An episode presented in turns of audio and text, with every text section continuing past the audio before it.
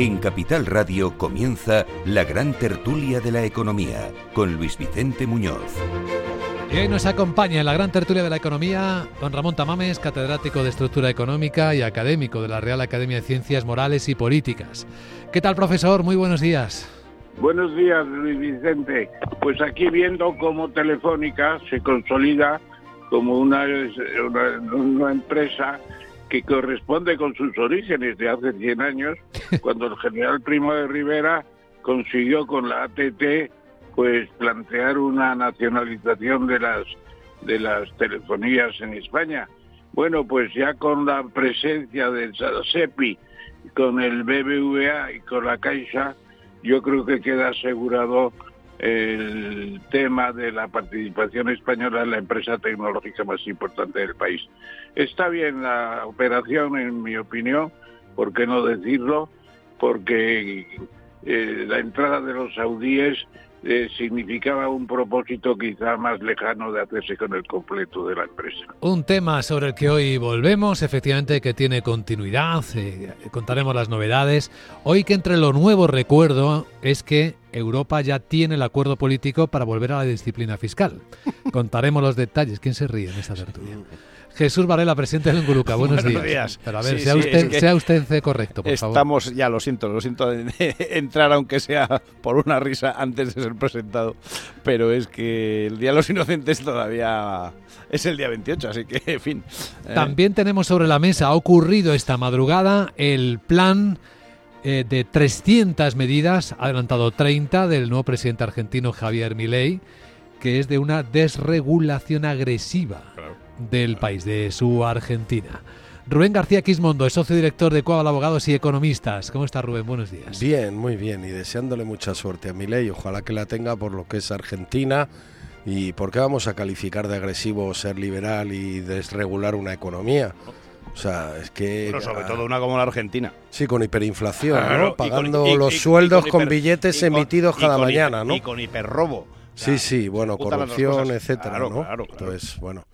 Y 40% de pobreza subiendo que llegará al 60 En tranquilamente. un país tan rico, además. Sí, sí. Pues la mitad de estas medidas, no las he leído las 300, ¿eh? pero hay una cantidad ingente que son puras derogaciones Claro. de, de medidas. Vamos a escuchar al señor Milei sobre el objetivo y algunas de esas medidas. El decreto de necesidad y urgencia que estamos presentando hoy tiene por fin comenzar el proceso de regulación económica que la Argentina tanto necesita para poder comenzar a crecer. Transformación de todas las empresas del Estado en sociedades anónimas para su posterior privatización. 12. Reforma del Código Aduanero para facilitar el comercio internacional. Desde el día de hoy queda prohibido prohibir las exportaciones. 18. Autorización para la cesión del paquete accionario total o parcial de aerolíneas argentinas. Vamos al revés de lo que estamos haciendo en España. Efectivamente, justo lo contrario. Eh, una liberalización que es justamente el proceso que se empezó en España después del plan de estabilización. Fue la liberalización de la economía y la reducción progresiva de la presencia del sector público en sitios donde no tiene que estar.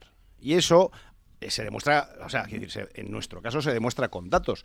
Y todos los países que han ido por esa, por esa vía de la, eh, bueno, en el fondo es seguimiento de la eh, eh, filosofía de lo que es la teoría pura del comercio internacional y de, y de los propios clásicos de, de- David Ricardo. Es decir, especialízate en lo tuyo y a través del comercio exterior tu frontera de posibilidades de producción se, se, se extiende. ¿no? Jesús, ¿y qué dicen del dólar? ¿Qué dicen del dólar? Bueno, a ver, ahí tienen un problema, Ramón, que sabes que es muy grave en Argentina, y es que hay una parte importantísima de la economía que está refugiada en el dólar, porque como la Claro. moneda la han manejado dándole a la, a la, a la máquina de los billetes, Maquinilla. Claro, pues entonces tienen una moneda que no vale para nada. Eh, es que es- esa es, bueno, eso lo hemos ¿Pero visto en la Alemania de entreguerras. en el tema monetario tan importante? ¿Qué es Bueno, lo yo, yo lo que creo es que esa tan cacareada dolarización va a ser bastante más matizada. Y lo que van a hacer es, pues, a ver, un control de la oferta monetaria. Es que, a ver, que está todo, está todo inventado, que lo hemos visto,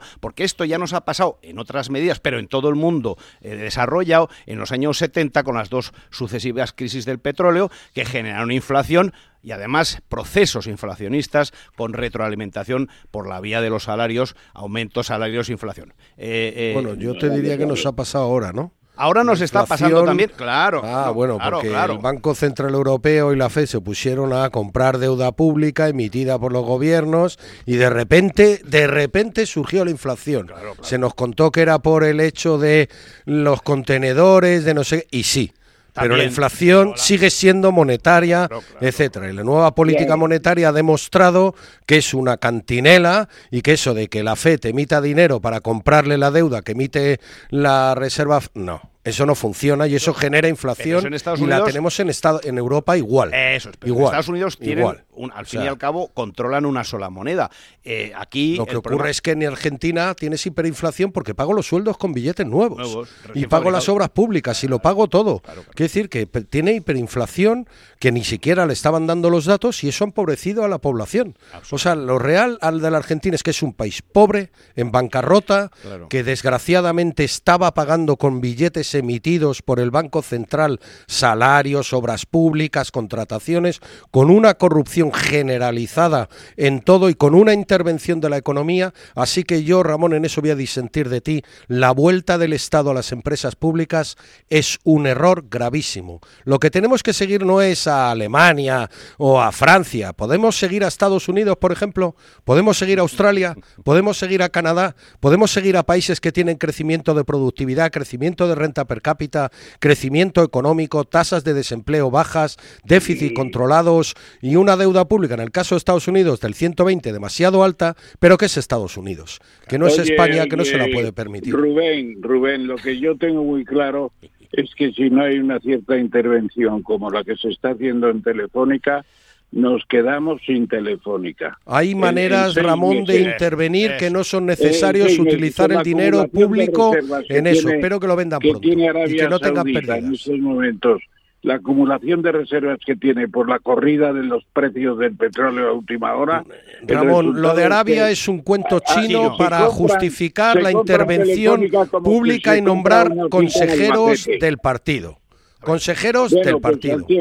Al Nos tiempo, quedamos al tiempo. No, no, que no, que no. porque Que no, Ramón, que no, que no, que no, que no, Y que son no. muy buenas. Que no, Que no, que no. Ramón, que no va a pasar eso. Lo que Hombre, tenemos que no, seguir es economías como- potentes. Como Inditex, que ni siquiera está en bolsa, Bueno, pues entonces el señor Isla primero y después Martita, pues pueden conservar Inditex sin problema porque no está en bolsa. ¿Cómo Pero que no si está está en bolsa bolsa, te la Inditex? compras. Sí, sí, sí, Sí, Inditex está en bolsa y de hecho no, no, Ramón, tiene la mayor está. parte del capital en bolsa y la puedes comprar perfectamente y no tiene ningún inconveniente. Lo Bueno, que perdón, la vuelta hace un 40 pequeño años, Ramón, sí. no nos va a dirigir Inditex a está nada. en bolsa, tienes razón. De- de- Claro, claro. El free float es del 35%. Exactamente, hombre, si es que no... de hecho es una empresa familiar porque está controlada por la familia Bueno. Ortega de, de cabeza a pies. Bueno, Pues es que hay mil que- maneras, Ramón, de controlar la intervención de otro Estado en Telefónica que y garantizar la seguridad. empresas, Que no, que no, que hay que no, mucho dinero que no. explotando. Que eso no, me alegra mucho que España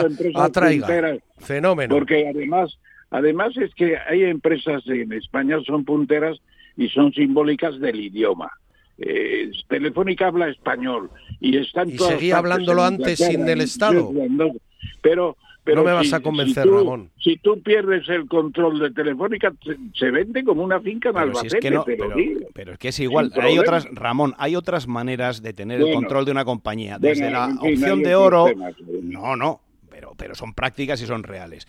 Y sobre todo, Bueno. es que lo que no me creo es que la entrada de, de Aramco ha sido, mm, o de Arabia Saudita a través de su grupo de inversión, STP, eh, mm, digamos, eh, por casualidad. De repente han llegado un día y se han comprado un 10%. No, que no, estas cosas no pasan. Y lo como ha dicho muy bien Rubén, no nos dejemos engañar por el, por el señuelo de que es que esto se hace para evitar. No, esto se hace para colocar a los amigos, dicho mal y pronto, porque no hace ninguna No, falta. hombre, no. Yo Hombre, Pero a ver, Ramón, si, no al- siquiera- y si no al tiempo. Si para que que esa no inversión árabe entre pensar- necesita autorización. Claro. Si necesita Pero lo que no autorización, que no hay justificación alguna para volver a los años es 80. malo.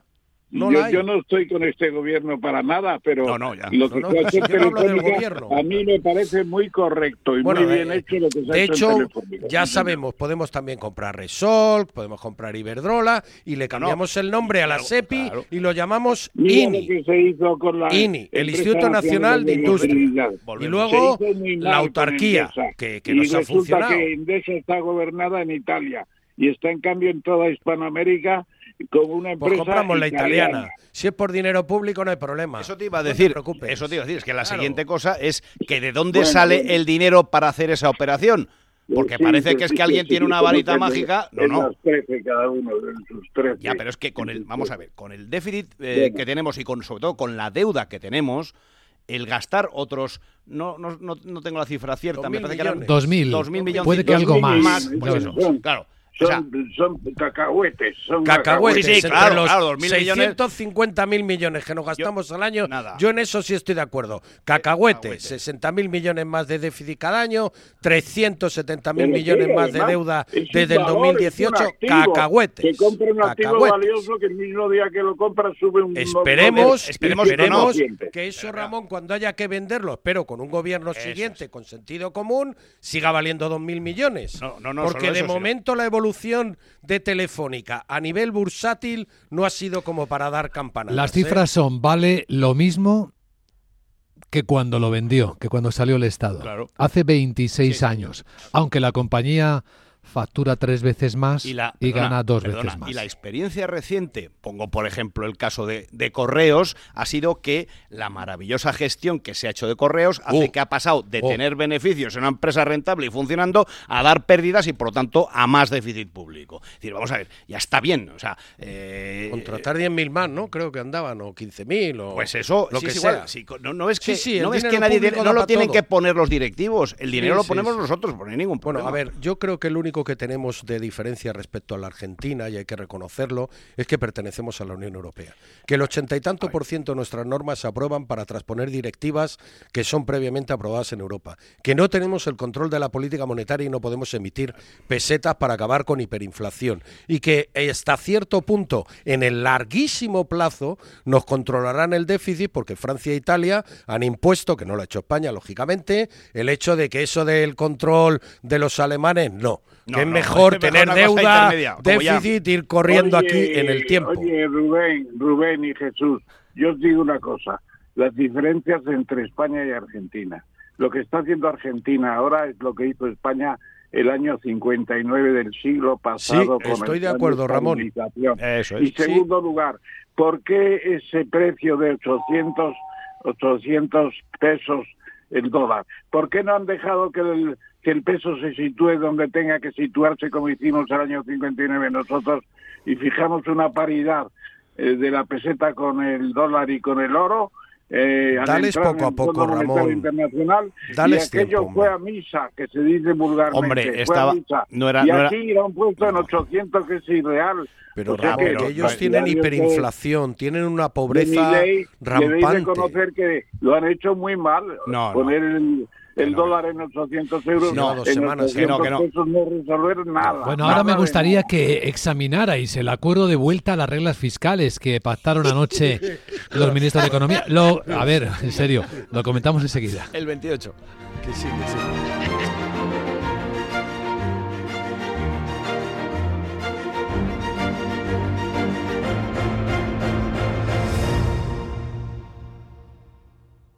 Un beso. Otro para ti. Te mando un beso.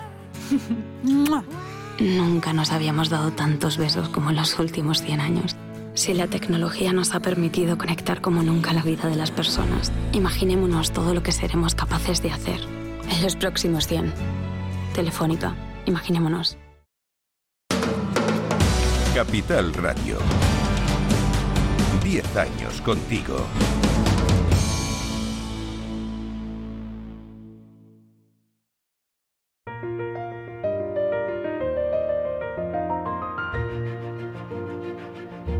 La gran tertulia de la economía, solo en Capital Radio. Aquí seguimos en la gran tertulia de la economía. Aprovecho para adelantaros que hoy viene, eh, continúa la recogida de beneficios en las bolsas europeas, al menos en la apertura. Viene cayendo cuatro décimas el futuro del Eurostox, también cuatro décimas el del IBEX en 10.060. Pero el futuro americano viene ya rebotando, es decir, parece que la corrección de anoche no va a ir mucho más allá, de momento. Cinco décimas baja el SP en 4.772, según veo en las pantallas de XTV. Si inviertes en bolsa, esto te interesa. XTB, tu broker con más de 15 años en España, tiene la mejor tarifa del mercado para comprar y vender acciones 7Fs. No pagues comisiones hasta 100.000 euros al mes. Si inviertes en bolsa o quieres empezar, más sencillo imposible. Entras en xtb.es, abres una cuenta online y en menos de 5 minutos compra y vende acciones sin comisiones. Además, con atención al cliente las 24 horas del día. ¿A qué esperas? Miles de clientes ya confían en xtb.es. Un broker, muchas posibilidades. xtb.es. Partir de 100.000 euros al mes, la comisión es del 0,2% mínimo 10 euros. Invertir implica riesgos. Bien, pues lo llaman acuerdo político, el que alcanzaron anoche finalmente en el último minuto del año 2023, como se habían exigido los ministros de Economía y Finanzas de Europa, para que vuelvan las reglas fiscales el año que viene. Las reglas fiscales vuelven nominalmente a esos numeritos que todos recordamos, que es ningún país debería tener un déficit público por encima del 3% de su PIB. Ningún país europeo debería tener un de, una deuda pública por encima del 60% de su PIB. Claro, ¿cuál es la diferencia con antes? Que ahora son más laxos en la aplicación se permite a cada país hacer su propio plan, planes de ajuste a cuatro años, extensibles a siete. Eh, hay algunas, eh, algunos mecanismos de control. Alemania fue muy duro en esto. y en particular, la Comisión va a establecer una trayectoria técnica del gasto neto primario. Esto es lo nuevo, esto es lo que no había antes. Lo llama trayectoria técnica del gasto neto primario. A ver si lo traducimos bien que excluye gastos cíclicos como las prestaciones por desempleo o los pagos de intereses de la deuda pública y que se va a definir eh, a raíz de un análisis sobre la sostenibilidad de la deuda de cada país. Es decir, se va, eh, la deuda va a ser lo que más se va a vigilar. Sí, sí, sí, a la mexicana aquella que de la revolución que decía, diga siempre sí, pero nunca diga cuándo.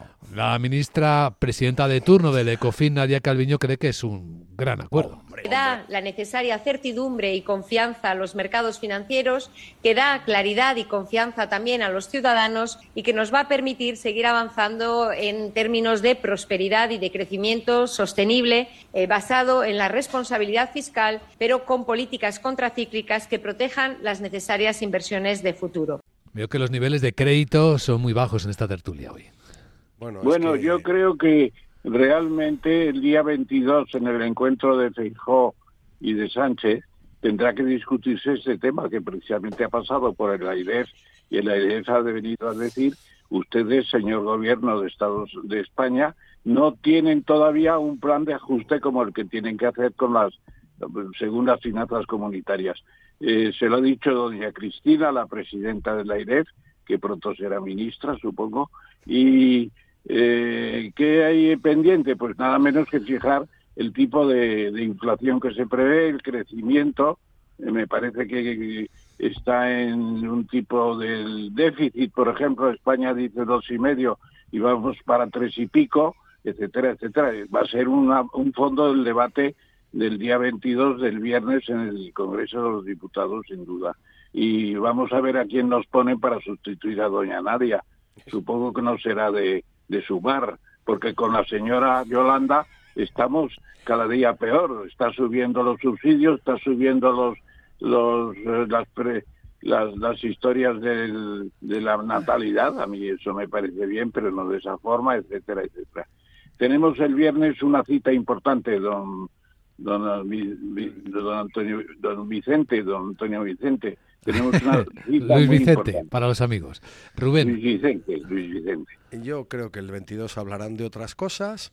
A ver, con una deuda pública como la que tiene Italia, la que tiene Francia o la que tiene España, que ha solo bajado por la inflación del 120 al 109, pero que son 370.000 millones de euros más, un déficit que este año cerraremos en un 4,2, 4,3, 60.000 millones más pues la verdad es que los países serios de Centro Europa, nórdicos, eh, Irlanda, etcétera, pues van a lo suyo. Es decir, mira, nosotros bajamos la deuda, bajamos el déficit, nos controlamos, subimos la productividad y tenemos tasa de desempleo. En España, por ejemplo, yo voy a dar un dato que es muy significativo. Tenemos 690.000 personas que no cuentan en el desempleo porque son contratos fijos discontinuos. Después de un año siguen ahí. O sea, eso es el 3%, 23 millones, un 1%, 230.000 de la población activa. Pero el desempleo es del 11,7. Pero en realidad, si contáramos con que trabajan cuatro meses, un tercio, digamos que el desempleo sería en realidad el 13,5 al 14 y pico, pero es el 11,7. Pues lo mismo le pasa al déficit. A mí me ha gustado eso del déficit primario, si excluyendo las subvenciones por desempleo y el pago de intereses, si alguien lo controlara. Las reglas siguen siendo el 3 y el 60%, pero Francia tiene una deuda del 100, Italia la tiene del 140, bajando, y España la tiene del 109. Está muy bien que estemos 50 puntos por encima del el objetivo, el otro esté 70 puntos. Yo es que creo que la Unión Europea ha perdido hace tiempo a veces el rumbo. Yo no voy a echar de menos a, Nadia Calviño, que ha sido pues una ministra Cris, que realmente pues no ha hecho en particular nada más allá que salir de vez en cuando y como una buena palmera, porque como economista yo creo que ha aprendido. O sea, yo ahora cuando la escucho creo que entiende algo de la economía realmente de fondo y de lo que importa en una economía, como es la productividad.